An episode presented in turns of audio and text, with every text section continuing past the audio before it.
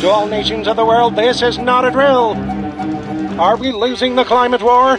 Brazil 2021. The deforestation militias are advancing deep into the most important ecosystems of the planet. Amazonia, Pantanal, Cerrado. A colossal corporate of fire is the ultimate weapon of this climate villain. There he is, Jair Bolsonaro. The scenes are devastating. They can be seen on the ground, from the air, even space. And in the northern frontier of the Amazon, mining cartels, illegal soy farmers, criminal meat producers, and crooked investors advance further into indigenous peoples' lands. Bolsonaro's burning away everyone's hope for a habitable climate.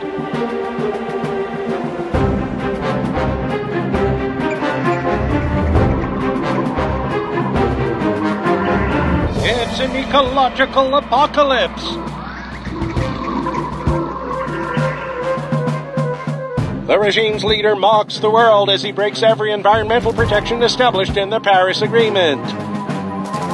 While they watch these climate crimes, no nation seems willing to hold him accountable. It is time to ask ourselves for how long can indigenous people resist Bolsonaro's tyranny? For how long will nations and corporations stand by on the sidelines? Make no mistake, when history is told, we all will have to answer. What did you do while the Amazon was being destroyed by Bolsonaro's axis of greed? Who fought to save it? Who let it burn? We don't have time to wait for the future. The time to answer is now. Which side are you on?